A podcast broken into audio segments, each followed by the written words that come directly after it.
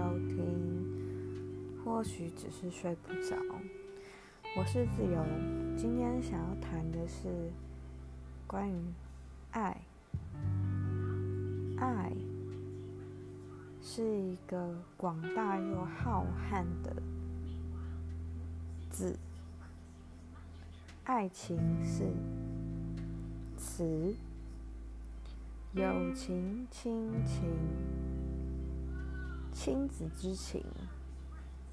又是另外一些故事，所以这个主题可以延伸到非常、非常、非常的广阔。关于爱，我相信从亚洲的教育成长的情况下的孩子。很困难的，能够说出心里面的感受。嗯，我自己就是这样，长了这么大，还是很难对自己的父母亲说“爱”这个字，因为在我的心里面觉得“爱”这个字是用做的，而不是用说的。那一旦我说了，那它就是确确实实的。这个字对我来说非常的重。但是反观，嗯，我的 X，他或许因为他是白人，他受过的教育和我不不尽相同，对他来说，爱这个事情非常的好说出口。他可以对朋友说“我爱你”，他可以对任何人说“哦，他们就像他的家人一样”，他爱他。爱这个字对他来说并不是一个那么重的字，轻轻松松就可以说出口。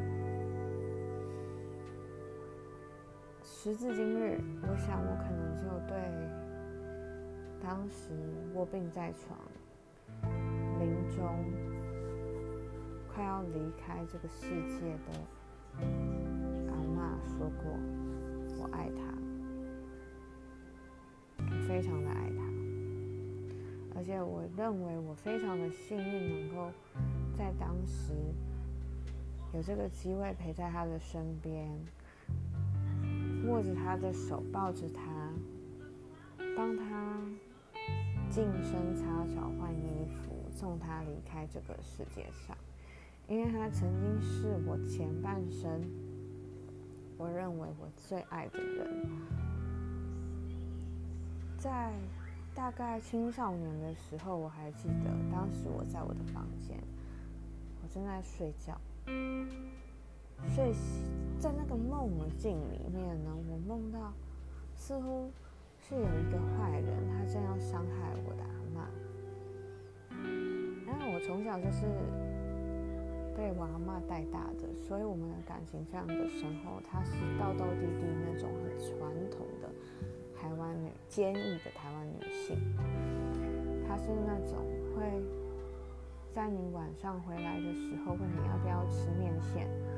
煮一碗牛肉面线给你吃的那个人，在早上会吹好馒头，让你出门之前可以有馒头吃，照顾你无微不至，照顾家庭无微不至的一位女性，而且她非常的聪明、幽默、风趣、有才华，会弹钢琴。她是他们家里面的最大的大姐，她负担起照顾很多弟弟妹妹的责任。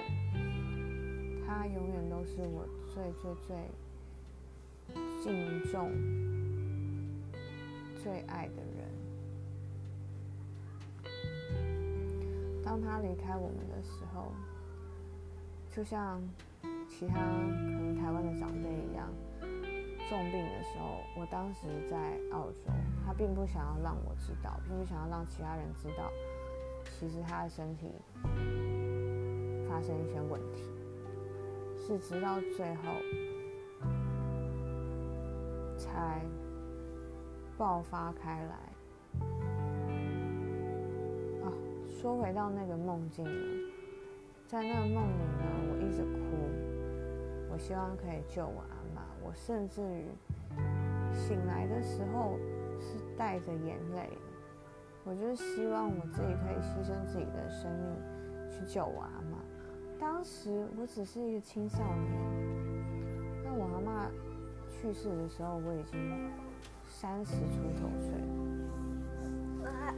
呃，这种失去或害怕失去最爱的人、最重要的人的那种心情。竟然在还那么小的时候就已经根深蒂固的在我的脑海里面。所以，爱究竟是什么？